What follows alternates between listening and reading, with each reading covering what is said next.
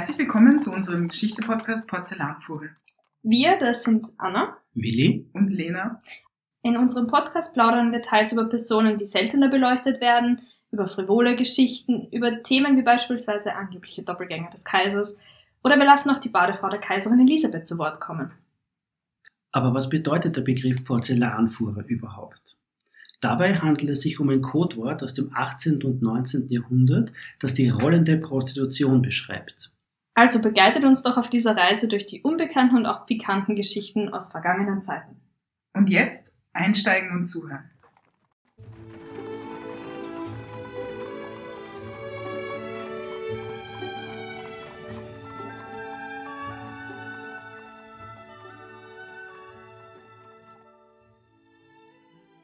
Bevor wir mit der heutigen Ausfahrt der Porzellanfuhre beginnen, möchten wir uns nochmals bedanken für all die Fragen, die uns bereits erreicht haben. Die werden wir auch bald beantworten können und sind auch schon fleißig am Recherchieren.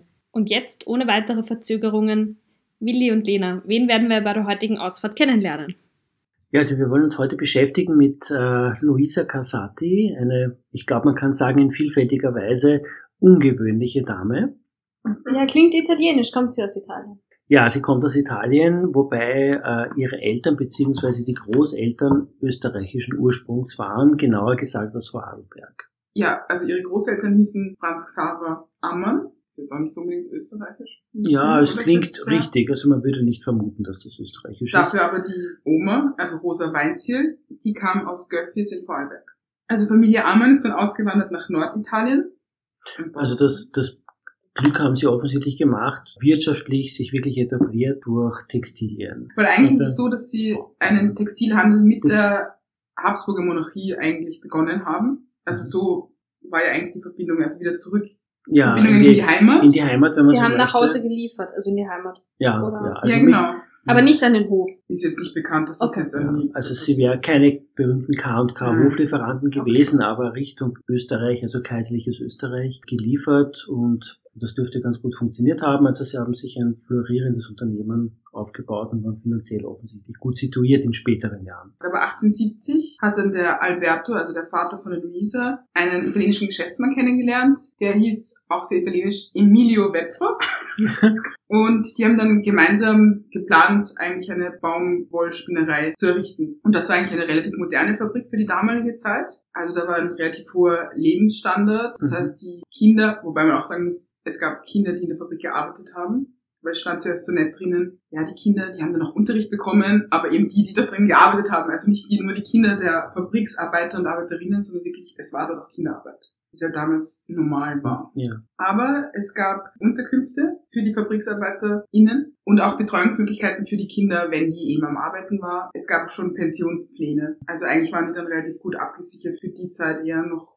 Ja, Das ist eher ungewöhnlich, Mhm. nicht? Das so, man könnte das heute mit Sozialleistungen vielleicht ein Genau. bisschen übersetzen. Und es gab eine eigene Betriebsfeuerwehr. Besonders schön. In welcher Zeit war denn das jetzt alles? Also 1870 hat er den Geschäftsmann kennengelernt und in den nächsten Jahren ist das Ganze entstanden. Also ganz genau auf welchem Tag, sag ich jetzt mal, oder welchem Jahr, Ja. ist nicht bekannt. Wichtiger ist dann, dass sie in Mailand die, und das möchte ich nicht aussprechen, Also du meinst die Associazione Cotoniera Italiana.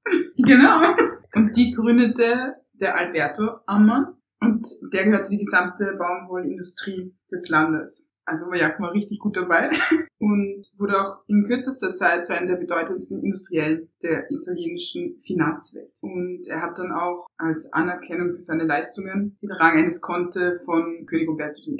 verliehen bekommen. Also man kann sagen, er hat sehr, sehr viel Geld verdient. Und das kam dann auch der Tochter, über die wir heute reden, zugute, nämlich Luisa Casati. Interessant bei der, bei der Geschichte ist vielleicht, dass Luisa Casati, die später sich als eine der mondänsten Frauen gelten darf, äh, als Kind oder als Jugendliche eher als schüchtern galt. Also bei weitem noch nicht das, was sie später repräsentieren sollte mit diesem exaltierten Benehmen, Auftreten. In den Jugendjahren war sie offensichtlich eher zurückhaltend, hat zurückgezogen gelebt, auch Privatunterricht bekommen und äh, vielleicht auch nicht unbedingt dem Schönheitsideal entsprochen, dass sie möglicherweise auch selbst entdeckt hat, dass sie nicht unbedingt diesen ja, diesem Ideal entspricht, das äh, allgemein gewünscht war und sich trotzdem entwickelt zu einer der bekanntesten, berühmtesten Frauen ihrer Zeit, also wir sprechen da von der Jahrhundertwende, Beginn des 20. Jahrhunderts bis hin in die 1910er, vielleicht sogar 1920er Jahre. Wobei zum Aussehen muss man sagen, was so markant war und warum sie auch später eigentlich die Muse von vielen Künstlern und Künstlerinnen geworden ist, war eben, dass sie extrem große Augen hatte, hohe Wangenknochen und eher von androgyner Gestalt war. Und später hat sie das auch dann eigentlich unterstrichen. Also was ja in der Teenagerzeit, sagen wir jetzt mal, mhm. eher unangenehm war und deswegen hat sie sich auch so zurückgezogen hat sie dann später eigentlich so unterstrichen und das war dann ihr Markenzeichen. Also wirklich ihre großen grünen Augen, die sie dann mit schwarzem Kajal ganz extrem unterstrichen hat, also dass sie schon sehr unnatürlich aussah. Und, wir wissen jetzt nicht, ob es so eine rosa Schaffer war, aber weißes Puder verwendet hat. Mhm. Und so ist sie dann eigentlich durch die Straßen gelaufen, also vor allem dann in Venedig in der ersten Zeit und das eben auch in der Nacht. Und das kann man sich schon vorstellen, dass das eine interessante Erscheinung ist, wenn jemand mit so Durchaus. weißem Gesicht und ganz, ganz schwarzen, Augen, Augen ja. ja, also fast schon Fratzen. Maskenhaft. Maskenhaft. Maskenhaft. Vielleicht darf man dazu noch sagen, also man kann im Internet, wenn man ein bisschen googelt, auch entsprechende Fotografien von ihr auch noch sehen. Also man kann sich ein eigenes Bild davon machen, das aus meiner Sicht der Dinge durchaus ein bisschen eigenwillig ist, also diese, diese Art und Weise, wie sie sich geschminkt hat. Also wir werden dann wieder einige Fotografien online stellen, die könnt ihr euch dann anschauen auf unseren Seiten, mhm. also sowohl auf Facebook als auch auf Instagram, die dann passend zu der Folge sind. Und ich werde jetzt ganz kurz blättern, weil ich der Anna das kurz zeigen will, wie die aussieht. Ja, bitte. Okay, ja, das ist wirklich etwas gruselig. Also und zwar eben sehr groß, sehr dünn, große ja. Augen, große grüne Augen und ja. natürlich mit dem Kajal, das wirkt irrsinnig. Ja und eben auch ein, ein sehr scharf geschnittenes Gesicht. Also nicht dementsprechend, was man sich damals, also wir sprechen da noch von der Belle Epoque irgendwie, also wir sind immer noch in dem monarchischen Europa, ja, so rund um 1900, das ist nicht das, was die Leute sich erwartet haben. Ja, also, besonders nicht, wenn ich in Venedig in der Nacht alleine um die Ecke gehe und dann Wenn sie nur alleine gewesen wäre. Das, ja. war, das Ganze war noch ein bisschen spezieller, das weil sie ist richtig. sehr selten alleine gegangen. Okay.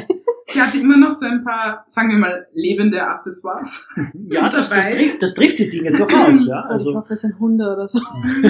Auch. Auch, ja, genau. Weniger in der Nacht. Also da waren es schon ganz andere exotische Tiere. Was wir noch nicht erwähnt haben, ist, dass sie eigentlich 1881 geboren worden ist. Also einfach nur, um sie zeitlich einzuordnen, am 23. Jänner. Und sie hatte eine ältere Schwester, das war die Francesca. Die war ein Jahr älter als Luisa. Ziemlich genau ein Jahr. Was vielleicht auch noch wichtig ist für die spätere Zeit, ist, dass sie sehr früh ihre Eltern verloren hat. Also sie waren ab 1896 Vollwaisen. Weiß man warum? Also 1894 stirbt die Mutter, die war damals 37 Jahre alt und nur zwei Jahre später ist der Vater gestorben. Und der war 49. Also woran es lag, bei ihm nimmt man an, dass es der Stress war, dass er sich da viel zu viel aufgehalst hat. Bei ihr weiß man es gar nicht. Aber es gibt noch Erinnerungen von Luisa an ihre Mutter. Und also so eine Erinnerung ist so ein gute Nachtkuss, also eine gute Nachtkuss-Szene, wenn du so willst. Der Duft ihres Parfums, während die Spitzen, Juwelen und Perlen, die sie trug, sanft über mein Gesicht streiften. Das ist eigentlich deshalb wichtig, weil sie später dann sehr oft aufgetreten ist mit ganz langen Perlenketten. Also das war auch so ein Markenzeichen von ihr und eben auch mit Spitze. Ein Parfum, gut, das wissen wir nicht, aber niemand an, dass sie schon mit seiner Duftwolke auch gekommen ist. Ich glaube, man versteht diese Auftritte ein bisschen besser, wenn man sich überlegt, dass sie sehr früh die Eltern verloren hat und gerade mit ihrer Mutter eine sehr gute Beziehung hatte. Und ihre Mutter, wie wir wissen, kam aus Österreich. Und viele Geschichten, die sie dann später, ich sag mal, aufführt oder diese die Auftritte, die sie hat und auch diese Bälle nehmen immer wieder Bezug auf Geschichten, die ihr ihre Mutter erzählt hat. Also sie Aber ahmt, wenn man so möchte, bestimmte Gegebenheiten in den späteren Jahren, als sie dann die Möglichkeit hat, dass sie das Geld hat, natürlich äh, auch nach.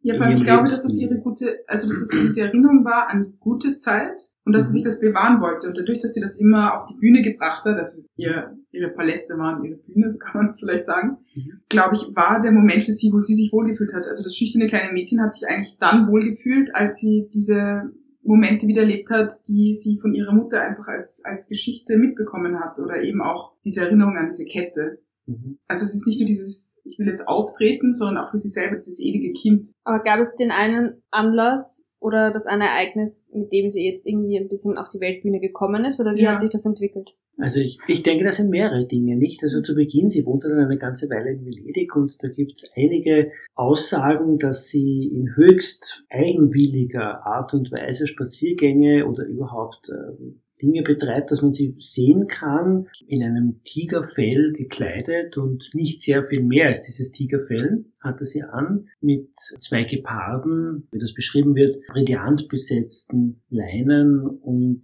einem Diener, wenn man so möchte, einen Bediensteten, der diesem ganzen merkwürdigen Prozessionszug noch geleuchtet hat, und zwar mit offenem Licht in Form von Fackeln. Das sind Dinge, die natürlich aufgefallen sind, die zuerst schockiert haben, die in späterer Zeit dann aber auch dazu beigetragen haben, dass Bewohner Venedigs, aber auch Touristen natürlich wirklich gewartet haben auf dieses, unter Anführungszeichen, Event. Hat sie sich jemand so fotografieren lassen, wenigstens in einem Aufzug? Also ich weiß persönlich nichts davon, aber man darf vielleicht anmerken, dass grundsätzlich eine ganze Reihe von Fotografien, die sind heute im Internet auch sehr einfach zu erreichen oder anzusehen, gemacht wurden. Alle möglichen Dinge, in unterschiedlichen Aufzügen, in unterschiedlichen Kleidern. Und es ist durchaus spannend und wert, sich diese Sachen anzusehen, weil sie gar nicht dem entsprechen, was damals, also wie gesagt, äh, wir bewegen uns hier rund um die vorletzte Jahrhundertwende en vogue waren. Ja, und auch gewohnt sind, oder? Weil damals eine Frau, die Knöchel zeigt, das war schon ein Thema und die hat ein Tigerfell an und das war's. Das ist schon ja, durchaus. Also gewagt. Das, das ist sogar sehr gewagt, nicht? Also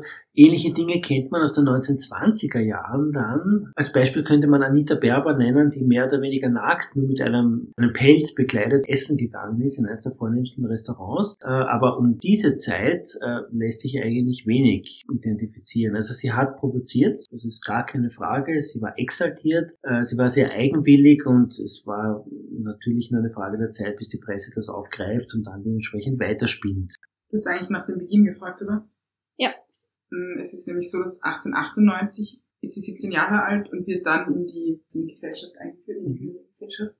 Und da fängt es eben an, dass sie an den ersten Bällen teilnimmt. Und sie trifft dann auch auf Camillo Casati, ihren späteren Ehemann. Also der ist 21 Jahre alt, ist damals schon Leutnant der Kavallerie und vor allem ein ausgezeichneter Reiter und Jäger. Also damit will er sich sein ganzes Leben beschäftigen. Dementsprechend war die Ehe auch relativ langweilig für Luisa, weil er wirklich am liebsten auf Jagd war und sich nicht wirklich um das Eheleben gekümmert hat. Und am Anfang war sie noch bei diesen Jagden mit dabei. Da waren natürlich viele verschiedene Personen anwesend, unter anderem auch Gabriele D'Annunzio, ja, also dieser Gabriele D'Annunzio ist, äh, dürfte in Italien heute noch ein Begriff sein, ein, ein Poet, ein Schriftsteller, äh, in österreichischen Landen wahrscheinlich nicht so bekannt, der allerdings nicht nur geschrieben hat, sondern sich auch dann bei Beginn des Ersten Weltkrieges, nach dem Ausbruch des Krieges, auch politisch betätigt hat, sogar relativ stark betätigt hat. Also ein, wenn man so möchte, ein Tausendsasser, der viele verschiedene Dinge ausprobiert hat in seinem Leben. Er war auch ein, ein begeisterter Flieger, konnte auch sehr gut, war für die damalige Zeit noch was Besonderes. Die Luftwaffe hat sich gerade erst entwickelt. Und der macht offensichtlich Luisa den Hof. Also zuerst dürfte er äh, nähere Kontakte zu ihrer Schwester Francesca geknüpft haben und in späterer Zeit dann auch Luisa näher getreten sein. Also er war offensichtlich bekannt als das, was man heute so ein bisschen als Schützenjäger Dabei kennen wir eben einen Schützenjäger.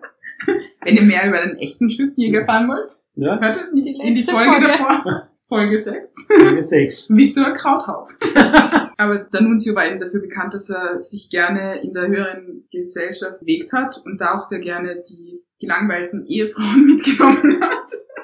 Ja. Also der war wirklich verschrien, hat es natürlich auch aufs Geld abgesehen, also es ging sehr selten um die Frau. Es war aber bei Luisa ein bisschen anders, weil diese Affäre ging über Jahrzehnte. Sie hatten aber beide währenddessen auch immer eigene Affären. Aber trotzdem war das anscheinend zwischen den beiden sehr speziell. Also er hat wohl keine so sehr geliebt wie sie oder war ihm so ebenbürtig. War sie ah, auch seine Muse? Kann man das so sagen? Ja, durchaus. Also er hat äh, mehrere Damen literarisch verarbeitet, unter Anführungszeichen, und auch sie. Wir wissen, dass sie Persephone war. Ja. Und vor allem hat er das ja nicht ohne Grund ausgewählt, weil sie zuerst, Persephone ist eine tugendhafte Jungfrau und wird von Hades entführt und schließlich zur gefürchteten Herrscherin der Unterwelt. Und der Nunzio hat sich selber immer als Hades gesehen. Also eigentlich muss sie ihm ja ebenbürtig gewesen sein, wenn er sie dann so als Frau für die Unterwelt äh, auserkoren hat, also auch in seinen Werken. Jetzt hätte nicht nur die Rolle der Persephone, sondern auch die der Chore, wobei Chore bezeichnet eigentlich eine klassische griechische Frauenstatue mit androgynen Zügen und einem rätselhaften Lächeln, was also eigentlich perfekt auf Luisa trifft. Sie hat dann aber das gelesen und hat den Begriff Chore verändert und hat aus dem K ein C gemacht und dem E hat sie noch ein Akzent hinzugefügt. Und das hat der Nunzio ganz, ganz toll gefunden. Also das hat er wirklich bewundert, weil er das nicht gewohnt war, dass eine Frau ihm widerspricht. Und das war so der Moment, wo dann klar war, das wird sehr viele Jahre gehen, weil das hat ihn einfach beeindruckt. Und so war auch die Beziehung. Also sie war, sie war sehr sadomasochistisch irgendwie auch eher angehaucht. Man hat relativ bald von dieser Affäre erfahren. Also sie sind jetzt nicht sehr heimlich unterwegs gewesen. Aber sie fängt dann eben an, ihre Rolle anders wahrzunehmen. Also zuerst ist sie immer noch diese eher ruhige Ehefrau, da fällt jetzt nicht viel auf. Da trägt sie auch noch ganz normale Kleidung. Und erst durch diese Verbindung mit der Nunzio verändert sich alles. Es ist nicht so, dass über diese Affäre gesprochen wird, sondern sie wirklich auch in der Zeitung berichtet. Also er war ja bekannt, sie war ja, war ja nur irgendeine Adelige. Er, ja, ihn kannte man in Italien und deswegen, und vor allem auch, man wusste, dass er immer woanders ist.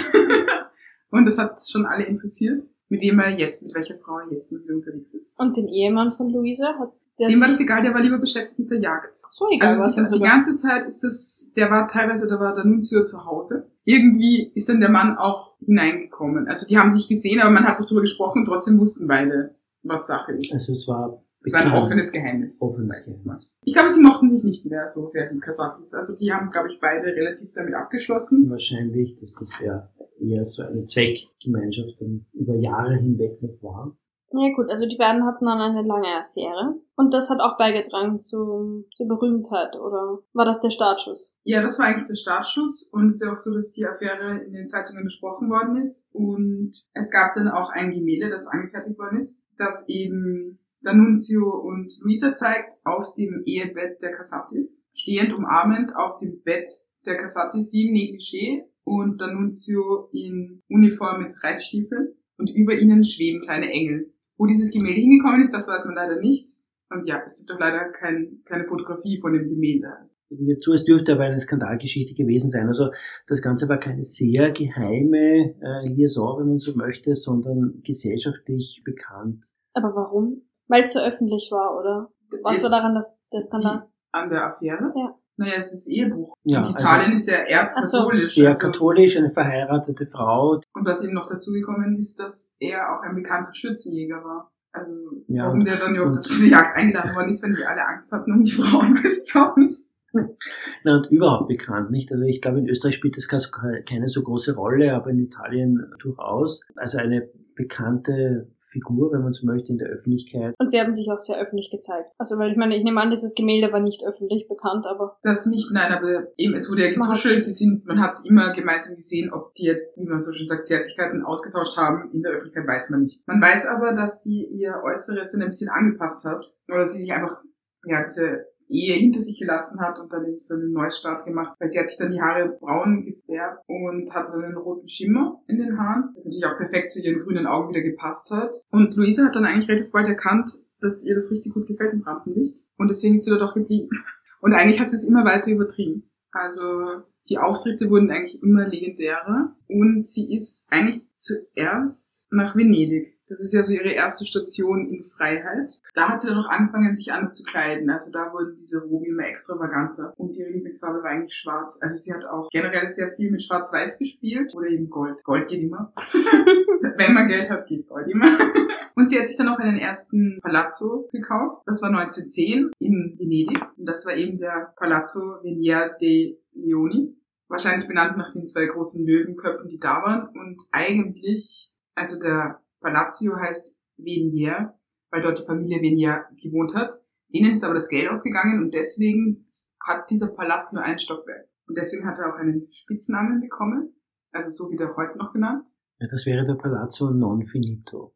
Also der unvollendete Palast, wenn man so möchte, der offensichtlich zu diesem das extravaganten, eigenwilligen Geschmack gepasst hat, denn äh, sie hat interessanterweise dafür gesorgt, dass dieser Palast fertig gebaut wird, dass äh, alles drin sein soll, was drin sein musste. Eine der Bedingungen war, dass er auf unvollständig, auf alt optisch gesehen weiterhin getrimmt war. Also man, sie wollte absichtlich in einem Haus, einem Palast äh, wohnen, der Wie eine ähm, Ruine war. wie eine Ruine auch eine ausgesehen Kulisse hat. dadurch. Also richtig das- und eindeutig zu einer Kulisse wurde. Was das Ganze auch ein bisschen spannend macht, vor allem für den Auftritt, ist, dass sie ja eigentlich dieses Haus sehr gerne betreten hat durch die Gondel. Also das war eigentlich die Möglichkeit des wirklich großen Auftritts. Also sie hat diese Gondel ja dann auch ausgestattet wie Ja, stimmt. Also sehr, nicht, tausend einer Nacht. Also so sehr exzentrisch, sehr, sehr- eigenwillig, nicht? Also da wird beschrieben von schwarzem Samt, in dem diese Gondel ausgeschlagen war, von irgendwelchen Goldelementen, von einem Gondoliere, der im, im, in der Mode des 18. Jahrhunderts gekleidet war und er musste sie da durch die Kanäle irgendwie durchbringen und eben wieder mit exotischen Tieren, das ist ein Element, das immer wieder auftritt, dass sie eigenwillige Tiere da mit sich führt. Also ein Gesamtbild, das einfach der Zeit überhaupt nicht entsprochen. Wobei das generell eine Phase ist bei reicheren Damen oder generell Damen aus der höheren Gesellschaft, dass sie sich exotische Tiere zugelegt haben. Also es muss irgendwie in Mode gekommen sein, weil wir wissen es von einigen, also auch Sarah Bernard, die Schauspielerin, Kommt in einer anderen Folge. Genau. Oder auch Salvador Dali, der mit dem Ameisenbär. Ja, was waren so ihre exotischen Tiere? Waren, also jetzt unter Anführungszeichen nur Raubkatzen, weil reicht auch, aber gab es da noch, Ja, also noch mehrere? die, also ein Krokodil Ja. beispielsweise, es gab mehrere große Schlangen, Würgeschlangen vor allem, also eine Boa Constrictor. Ja, die kamen dann in eine spätere Phase. Mhm. Also das, das hat sie sich dann irgendwann, zuerst waren ja die Perlenketten Die und dann Perlen- hat sie dann- eigentlich ausgetauscht. Gegen eine lebende Kette, wenn man so möchte. Äffchen, ja, ein Krallenäffchen beispielsweise, das sie auch mitgeführt hat auf einigen ihrer, ja, heute könnte man sagen, Einkaufstouren. Also sie ging mit diesen Tieren wirklich auch vor die Türe. Äh, Windhunde, die sie gehabt hat äh, und vieles andere mehr. Also und durchaus teure Tiere. Also, Und auch Vögel. Und auch Vögel. Also die hatte sie in goldenen Käfigen im Haus. Und da gab es mechanische Vögel und auch echte. Die waren dann aber im Garten. Und das war einfach wirklich, um diese Traumwelt weiter aufzubauen. Also es ging nie um dieses Tier, sondern auch das Tier war eigentlich ein Teil der Kulisse oder ja, ein Teil ihrer Bühne, weil sie ja teilweise diese Vögel dann eingefärbt, passend zu dem Motto, das sie in diesem Abend hat. Also da müssen mal alle weghören, die irgendwie Tierschützer, Tierschützerinnen sind, weil mit Tieren Ja. ist sie überhaupt nicht gut umgegangen. Auch Aber es hatten alle Respekt vor, vor ihr. Also gerade auch die Großen oder die Geparden. Es gab nie, also man weiß von keinem Vorfall, dass da irgendwas gewesen wäre. Die haben ja anscheinend wirklich gehorcht. Und sie hatte wohl schon eine sehr bestimmte Ausstrahlung. Also, oder hatte einen guten Lehrer. Das weiß man ja auch nicht. Ich meine, dass man sich die einfach so zulegt, ohne Möglicherweise Vorwissen. beides ein Tiertrainer, wie man es heute vielleicht äh, ausdrücken Ja. würde. Und, und ja, und einen Dompteur. ein. Dompteur. Der Zugang war sicher ein anderer, als das heute der Fall wäre. Ja. Dass, dass man Hunde einfärbt. Es gibt die Geschichte, dass sie einen Windhund blau gefärbt hätte. Passend zum Hut. Passend zum Hut. Auf Also der Pferderennbahn war sie nichts. Ja. ja, genau. Also ein Modeaccessoire in letzter Konsequenz ist, das heute in der Form natürlich nicht mehr gutiert werden würde und auch völlig zu Recht. In der damaligen Zeit, also wir bewegen uns ja wirklich zu Beginn des 20. Jahrhunderts, sieht man die Dinge noch anders. Aber man kann sich das nicht so ganz vorstellen. Also der Palast wirkt ja, finde ich, von außen nicht so groß, ist ja auch nur ein Stockwerk. Aber sie hat den übernommen und hat dann angefangen mit Innenarchitekten, mit Glasern und ich weiß nicht was alles zu arbeiten, dass das wirklich perfekt arrangiert wird. Also Und das war dann der Hotspot für die High Society in Venedig für die Partys, oder? ja, aber das ist doch, das- wenn du hörst, was alles dort drinnen war. Also sie hatte, hat sich Luster bauen lassen in den berühmtesten Werkstätten. Die hat sie dann, die hingen dann in die großen Marmorhallen. Also allein Marmorhallen, ich weiß nicht, ist es ein Palast? Ich weiß nicht, wie viele Marmorhallen. Und drinnen war es vor allem schwarz und weiß. Es gab nur einen Raum, der war zur Gänze aus Blattgold. Also aus, mit, Blattgold dekoriert. Aber ich finde es spannend, dass sie so auf Farbe eigentlich verzichtet. Also, beziehungsweise vielleicht eben das, was da drinnen vorgegangen ist, war dann bunt. Also der Rest angepasst und schwarz-weiß ist so neutral, dass du sehr viel machen kannst. Wenn der jetzt immer rosa ist, ist ein Problem haben. Äh, Eine Besonderheit, für die sie wirklich berühmt wurde, waren ihre Kostümbälle, wobei sie sehr ausgefallene Kostüme selbst genutzt hat. Eines der bekanntesten ist das Fountain Dress oder Fountain Costume, das einen Brunnen darstellt. Auch das kann man heute noch im Internet finden. Und werden wir auch posten können. Also das könnt ihr dann auch im Internet auf unseren Seiten sehen. Also sie hat nicht nur Bälle gegeben, sondern hat sich auch für Kunst interessiert und hat die dann auch gefördert. Also eigentlich war sie eine Kunstmäzenin. Und viele Künstler, Künstlerinnen sind eigentlich erst bekannt geworden, nachdem Luisa mit ihnen gearbeitet hat. Dass sie kunstbegeistert war und auch offen für neue Formen der Kunst zeigt sich beispielsweise in ihrer Zusammenarbeit mit äh, Man Ray, ein bekannter Fotograf, der durch sie wirkliche Bekanntheit erlangte, beispielsweise bei der Vogue, hat er später noch gearbeitet. Und es gibt äh, einige Darstellungen von ihr, fotografische Abbildungen, die heute noch im Internet ohne großes Problem sichtbar sind. Eine der bekanntesten Darstellungen dabei ist Luisa Casati mit ja, insgesamt sechs Augen, wenn man so möchte, also eine Fotomontage, die als eine der ersten surrealen Fotografien überhaupt gilt. Was man auch nicht weiß, was aber eigentlich super fancy ist, sie hat St. Moritz bekannt als eben der, als den Winterort der High Society. Wie kam's? Sie ist dorthin und alle fanden es toll, da gibt's keine Geschichte dazu. Sie war einfach gerne dort und hat dann eben auch dort Feste gegeben. Ja, sie war in der Schweiz in der Nacht unterwegs, wenn sie in St. Moritz war. Und das aber natürlich nicht dezent, das ist ja immer ganz klar bei Luisa, sondern mit einem großen Schlitten, der von weißen Pferden gezogen worden ist. Wie damals schon König Ludwig II. das auch gerne gemacht hat. Ja, und das ist aber wieder diese Verbindung zur Mutter, die ihr diese Geschichten erzählt Mhm. hat. Gerade um Habsburger Wittelsbacher. Es gab nämlich noch einen, kann man sagen, Spleen von ihr. Sie hat sich Wachspuppen machen lassen. Also es gab einmal eine Wachspuppe von ihr selber. Die hat sie dann auch beim Essen dazugesetzt. Also während die Gesellschaft da war, ist auch diese Wachspuppe mit am Tisch gesessen. Und die war dann immer so angezogen wie die Luisa selber. Aber eine kleine, also wie Eine so eine große, lebensgroß. Eine lebensgroße Mhm. Puppe, ja, die dann wirklich anwesend war und die jeweils dasselbe anhatte wie die, die, die echte Luisa und auch den Schmuck trug und ähnliche Dinge mehr und auch die Haarfarbe. Und nachdem sie selber ja so maskenhaft ausgesehen hat, war teilweise gar nicht klar, wer jetzt wer ist. Also das hat sie sehr gut gemacht anscheinend. Da gibt es so ein paar Geschichten, wo sie sich einfach nicht sicher waren, wer jetzt die Puppe ist und wer Luisa. Das ist gruselig. Es ist sehr vieles gruselig, aber es wird jetzt noch gruseliger. Denn sie hatte auch eine Wachspuppe, die aussah wie Mary Wetzerer, die wir alle kennen von der Tragödie von Meierling, die ja mit Kronprinz Rudolf in den Tod gegangen ist. Die Wachspuppe hat sie aus Wien bekommen, was ich auch sehr makaber finde. Also da gab es irgendjemanden, der sich da eine Wachspuppe hat machen lassen und hat sie dann weiterverkauft an Luisa. Überliefert ist folgende Geschichte von jenem Abend, als sie die italienische Aristokratin Dora di Rudini zum Dinner eingeladen hatte. Dora traf gegen 8 Uhr ein. Das Haus der Marchesa lag im Halbdunkel. Die Gastgeberin erschien in einer strengen schwarzen Samtrobe, als wäre sie in Trauer. An ihrer Brust trug sie große weiße Totenblumen. Während sie sich im Speisezimmer unterhielten, fiel Doras Blick auf eine lebensgroße weibliche Wachspuppe, die mit gesenktem Kopf am Esstisch vor einem der drei Gedecke saß. In vollem Ernst fuhr die Marchesa fort. Meine liebe Dora, erlauben Sie mir, Ihnen die junge Baroness Mary Wetzerer vorzustellen. Dora hielt das Ganze für einen Scherz und versuchte, sich nichts anmerken zu lassen. Doch als sie das Gesicht der Wachsfigur betrachtete, bemerkte sie an der Schläfe der regungslosen Baroness eine blutende Wunde, und ihr wurde bewusst, wie sehr das Gesicht der Puppe der realen Ausgabe der tragischen kaiserlichen Geliebten glich. Gruselig und Sehr. makaber. Sehr, ja, sehr. Ich finde schon allein den, der diese Wachspuppe da überhaupt sich bestellt hat oder anfertigen hat lassen, dass der das dann ihr weiterverkauft, wie sie überhaupt auf den gekommen ist, finde ich auch schon Die spannend. ganze Idee, nicht? Dass man so möchte, Selbstmörderin, also sie wurde ja erschossen, aber trotzdem, dass man die hinsetzt in einem Speisesaal in Lebensgröße mit Wunde und Blut Und gesenkt im äh, Kopf. und Was gesenktem Kopf äh, und sie nicht die, die Marquesa in schwarzem Kleid, im Trauerkleid, gedämpftem Licht, also das ist schon eine, Diese Dora, die eingeladen ist, wenn es jetzt eine große Gruppe gewesen wäre und das Ja. jetzt diese Puppe, hätte das von der Atmosphäre nicht diese Schwere gehabt wie da.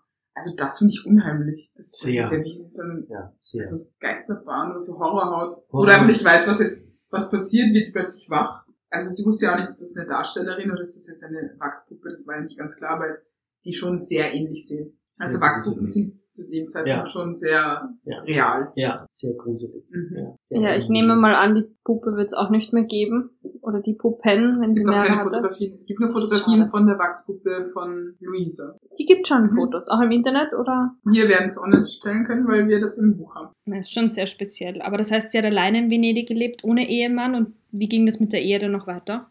Äh, Das Paar Casati trennt sich dann erst 1914 und da ist die Tochter Christina 13 Jahre alt. Die darf sich dann aussuchen, zu wem sie will.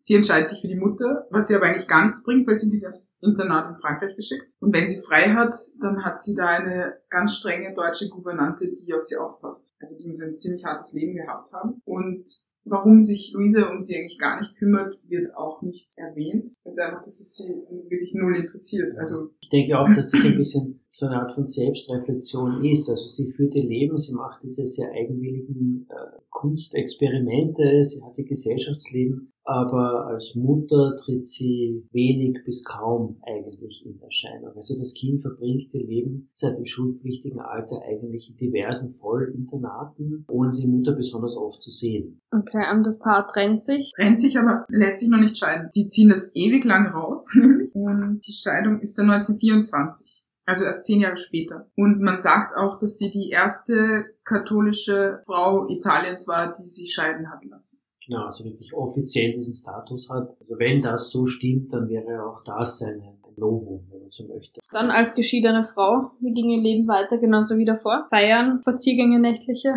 In die Zeit, es wird schon alles ein bisschen schwieriger, weil wir dürfen nicht vergessen, der Erste Weltkrieg war ja und unterbricht generell dieses High Society Leben für eine Zeit lang. Luisa würde das Ganze gerne weitermachen, aber es ist eben niemand da und vor allem auch das Geld ist nicht mehr so vorhanden. Also nicht nur bei ihr, sondern auch bei den Gästen. Und deswegen werden diese großen Bälle immer weniger. Und sie kümmert sich in dieser Zeit also vor allem um die Kunst, trifft sich eben mit Fotografen, auch mit Malern. Nach dem Ersten Weltkrieg und dann vor allem in den 1920er Jahren, in etwas späterer Zeit, ändern sich die Verhältnisse allerdings. Die sehr kostspieligen, glamourösen Feste, diese Kostümfeste, für die sie auch bekannt war, werden laufend weniger. Das hat auch einen finanziellen Hintergrund, denn die Gesellschaft verändert sich. Nicht nur die, die Gesellschaft als solche, sondern auch der Stil, also auch das, was die Gesellschaft bewegt aufregt. Äh, es ist vielleicht auch eine Frage, wie diese Frau in der Gesellschaft dann ankommt. Also was vor wenigen Jahren noch als ja, Aufreger vielleicht gegolten hat, ist mittlerweile nur noch als schlechter Geschmack tituliert.